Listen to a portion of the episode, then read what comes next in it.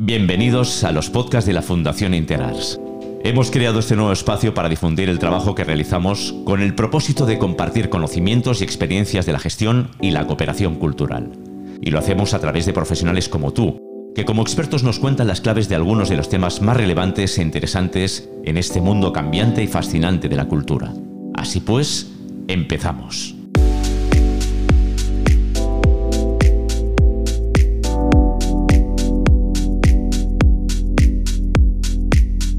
En esta ocasión estamos encantados de recibir a nuestra invitada, que por cierto ha venido de Madrid a Barcelona para participar en este podcast. Estamos hablando de Juana Escudero, subdirectora de Educación, Cultura, Patrimonio, Deportes y Ocio de la FEM. Juana, muchísimas gracias por acompañarnos. Qué ilusión que estés aquí, de verdad. Muchísimas gracias a vosotros. Pero antes de empezar con la entrevista, vamos a conocer un poco más el perfil de nuestra invitada.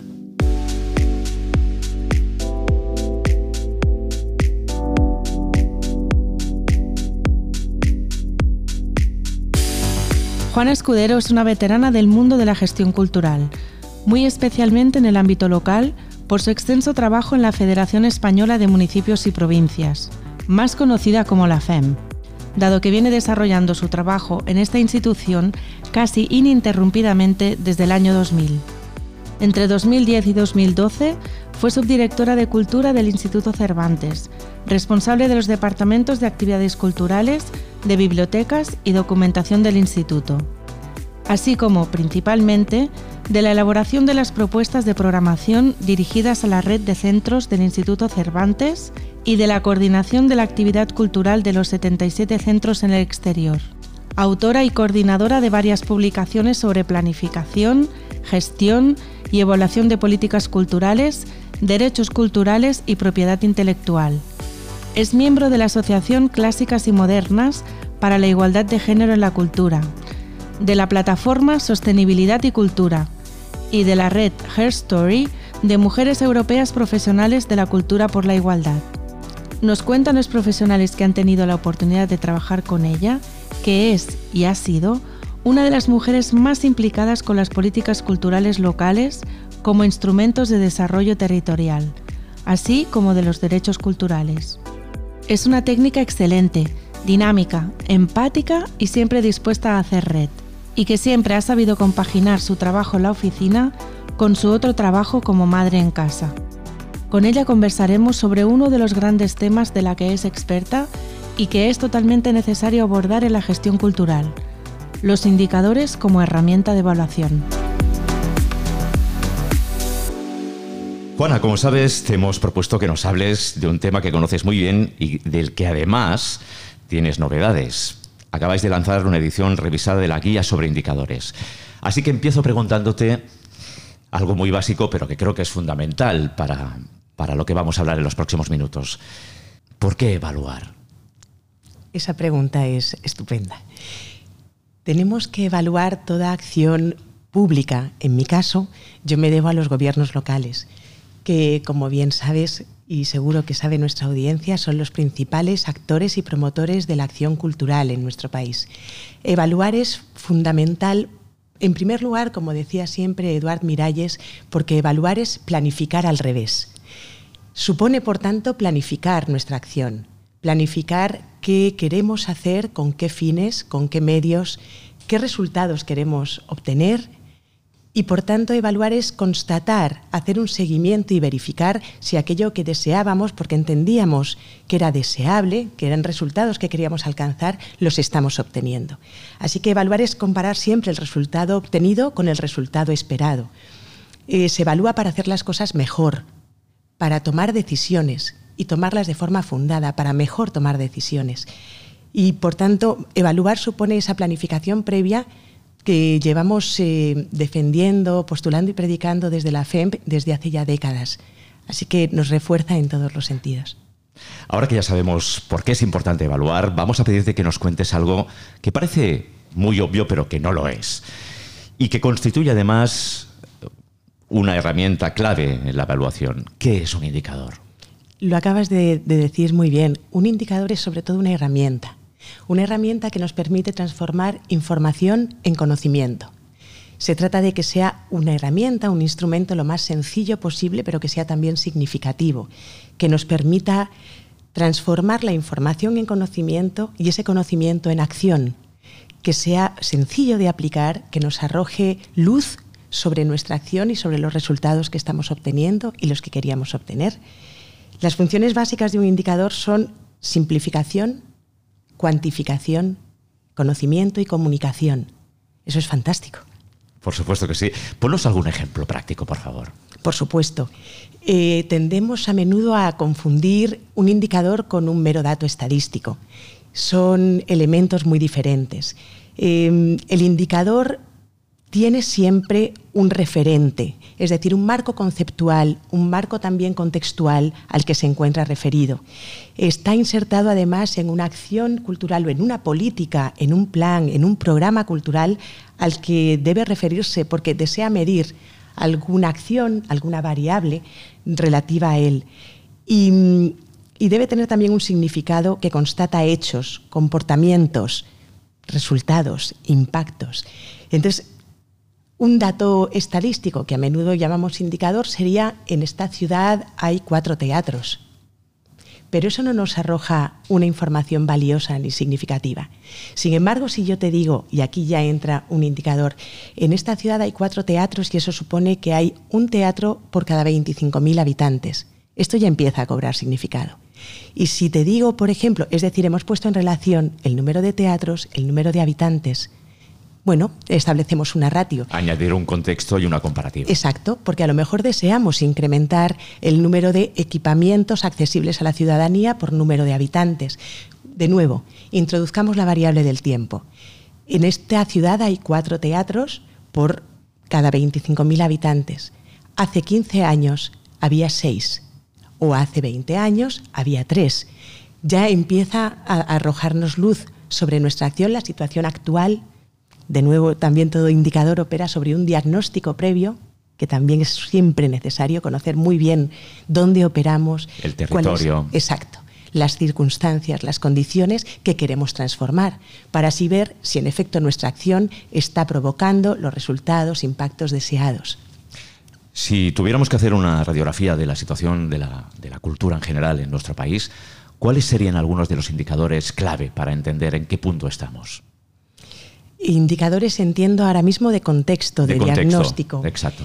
Uf, ahora mismo yo creo que como Interarts, desde la FEM también llevamos años eh, postulando la necesidad de eh, enunciar, elaborar políticas públicas que atiendan a la satisfacción de los derechos culturales de todas las personas, de la ciudadanía. Porque son derechos humanos fundamentales. Los derechos de participación en la vida cultural, que es un derecho fundamental que reconoce nuestra Constitución, se cifra luego en, la posibilidad real en que las autoridades eh, y los poderes públicos provean las condiciones de posibilidad para un ejercicio efectivo de los derechos culturales. Así que creo que los indicadores en los que hoy debiéramos centrarnos han de ser aquellos que evalúen, que nos permitan conocer si toda la ciudadanía tiene una igualdad de derechos en el acceso y la participación en la medida en que cada individuo desee en su comunidad cultural, en su comunidad local. Creo que esos serían los prioritarios. Ahora que tenemos claro que es un indicador, ¿podrías contarnos las características básicas de un indicador? Uy, son, se definen siempre con muchísimos caracteres. Yo, si te parece bien, voy a incidir en aquellos que me parecen más relevantes. Por supuesto.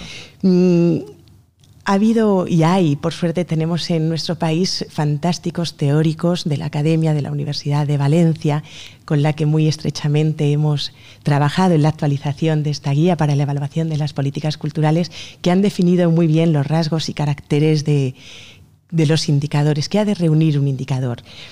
En primer término te diré que ha de ser medible. Esto que parece obvio es muy importante no podemos establecer indicadores que no nos sea posible determinar. Eh, tiene que reposar en datos, en informaciones que sean de verdad accesibles, que existan o que se pueda elaborar fácilmente.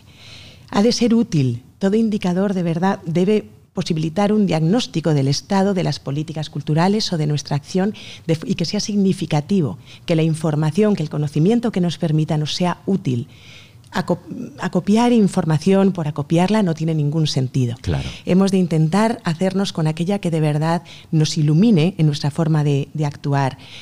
Debe ser válido en el sentido lógico, que sea coherente con el sistema al que pertenece, pero que nos dé información que sea eh, rigurosa en el contexto, en el marco conceptual en el que opere, que sea fiable. Eso significa que sea muy sensible al cambio, que todo cambio en la acción o en el entorno que queremos evaluar y que se produzca, el, el indicador nos lo transmita, nos lo traslade es muy deseable que sea comparable, que en el marco en el que nosotros estemos trabajando con ese indicador sea coherente y robusto con ese sistema, pero que nos permita la comparabilidad de las dimensiones, de las acciones o de los resultados que estamos evaluando con otros sistemas.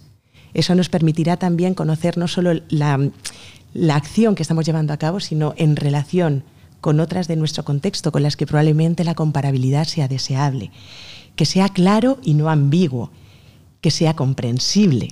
Todo lo que digo es parece obvio, insisto, pero es muy importante que lo sea. Que sea oportuno, pertinente.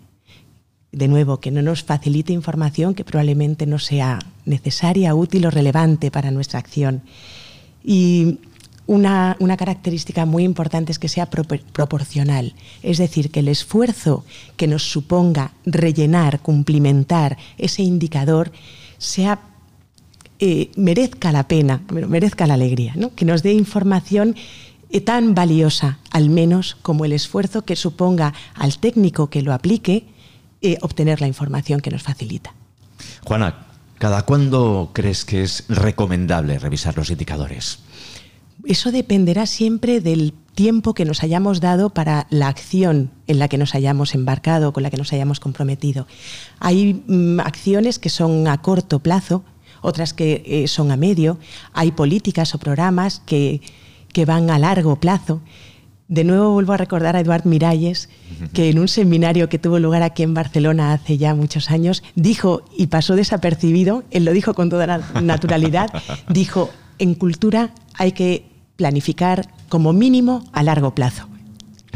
Y dependerá de la acción. Si yo quiero provocar un cambio u obtener un resultado y me doy como umbral de tiempo de aquí a seis meses, tendré que estar monitorizando y evaluando con mucho cuidado y mucha constancia de forma constante.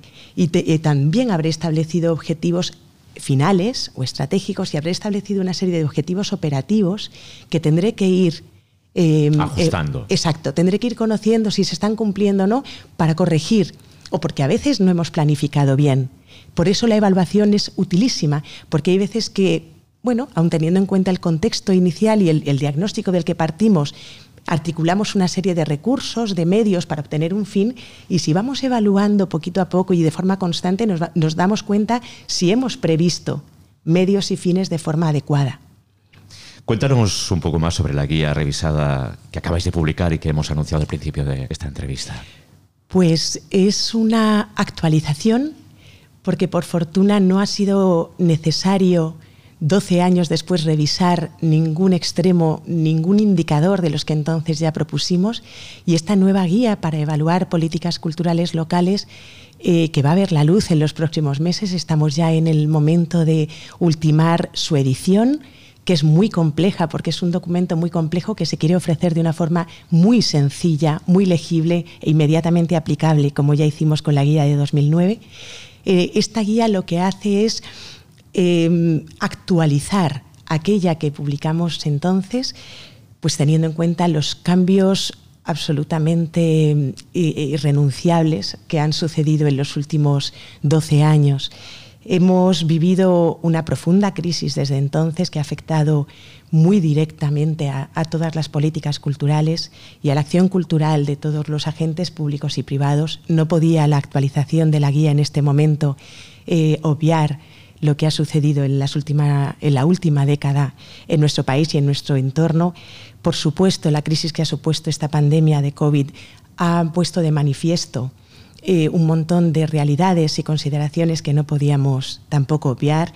Entre tanto, también hemos asistido, creo que afortunadamente, a una sofisticación de las políticas culturales, especialmente locales, y a muchos avances en el conocimiento.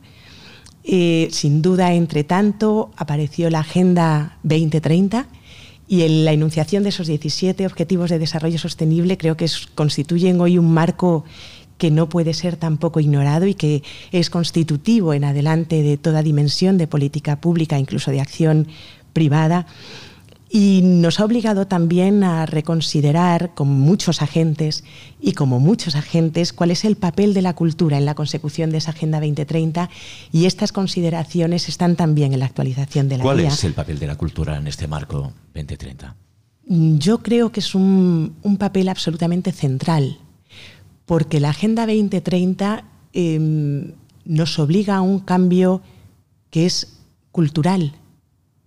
No va a ser eh, lograda sin el cambio en las actitudes, en los comportamientos, en los conocimientos de todas las personas. Y eso es radicalmente un cambio cultural. La mera información ya sabemos que no modifica conciencias. Y la cultura en todas sus dimensiones y en todas sus manifestaciones trabaja con la emoción, que es exactamente lo único que nos puede llamar a modificar nuestras pautas de, vida y de conducta. Como decías, hemos sufrido en los últimos diez años muchísimas crisis, desde la financiera hasta la pandemia. ¿Qué ámbitos de la cultura se han visto más mermados por estas crisis? La cultura, teniendo esa dimensión absolutamente constitutiva de la convivencia, se ha visto mm, profundamente mermada. Ha quedado una cultura de base comunitaria, que es la real, eh, grandemente dificultada por la falta de recursos y de facilidades de todo orden a que los sucesivos recortes han llevado. La alta cultura también ha estado sujeta a esos recortes y a los embates y los envites de la, de la pandemia, pero creo que esa dimensión social, espontánea, natural, tan profundamente necesaria en el desarrollo y en la evolución de la vida cultural, ha sido la que más especialmente se ha visto resentida y cercenada por estas crisis. Y nos toca ahora, porque es un anhelo legítimo y, necesario, nos toca ahora volver a darle su espacio, su, oxígeno y volver a facilitarlo. Vuelvo a citar a un buen amigo de, de la Fundación, a Jordi Font, que decía hace muy poco y creo que ahora más que nunca, quienes nos dedicamos a impulsar la cultura tenemos que ser muy buenas parteras.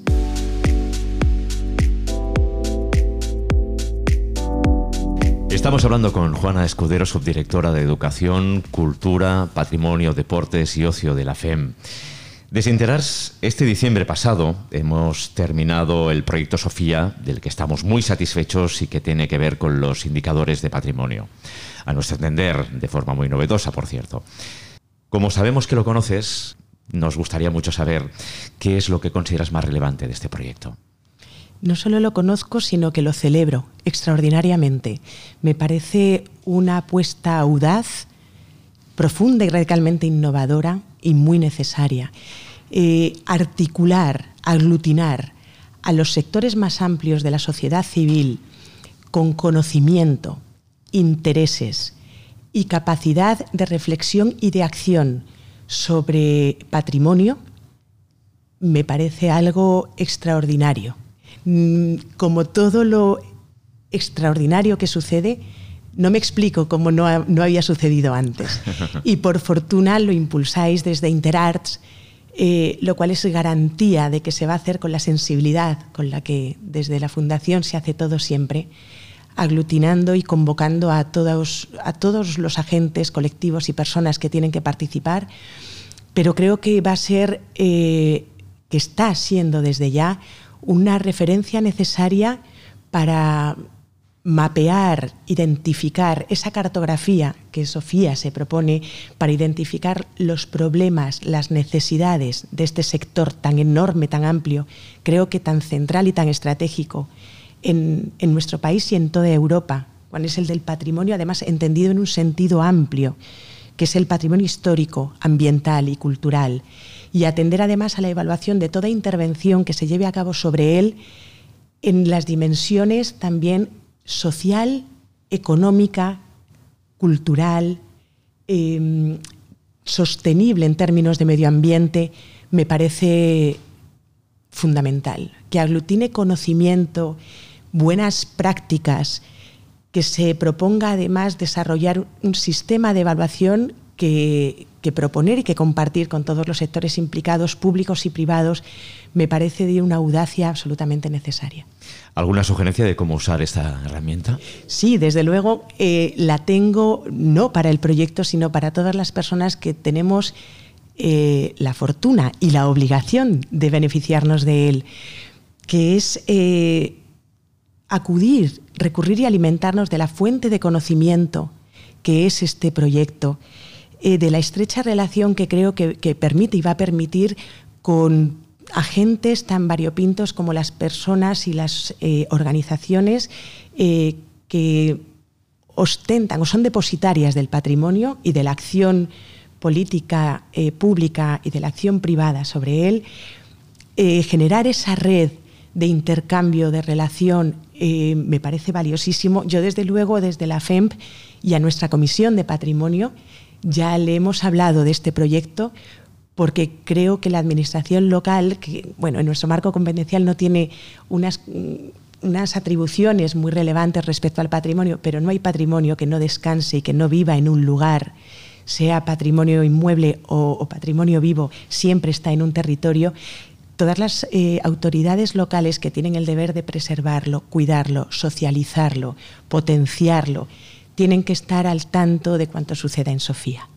Antes de despedirnos, quiero formularte una pregunta que, que hago a todos los invitados que pasan por los podcasts de Interarts. ¿Qué es Interarts para ti, Juana? Interarts es sobre todas las cosas un referente. Es una fundación que a lo largo de sus 20 y muchos, ya casi 30 años que tanto celebro, ha transformado mucho más de lo que probablemente la fundación sepa las formas de entender, de concebir eh, la capacidad transformadora de, la cultura cuando se tiene en cuenta la dimensión cultural de toda acción, de todo proyecto. La forma en que Interarts ha llevado a cabo su cooperación al desarrollo durante estas décadas, eh, sin obviar, jamás potenciando y cuidando la dimensión cultural de todo proyecto de cooperación, creo que es una referencia necesaria. Además, es un referente muy elevado para las personas que trabajamos en cultura. La, formación que durante estas décadas ha llevado a cabo Interarts, la investigación aplicada de la que yo misma y la FEM eh, se ha beneficiado, porque la guía para evaluar políticas culturales que lanzamos en 2009 reposaba en dos estudios iniciales de la Fundación Interarts, que nos permitieron conocer qué experiencias comparadas en el mundo había en este ámbito y nos permitió también conocer qué fuentes de información cultural válidas, existentes o por construir teníamos que, tener identificadas o potenciar. Eh, la investigación de la Fundación Interarts ha sido también muy importante. La, generación de redes, la presencia en redes internacionales y europeas de, la Fundación, creo que ahora mismo eh, supone un, un repositorio invaluable de conocimiento y de, maneras de hacer que no podemos perder, que debemos seguir copiando y acopiando todos.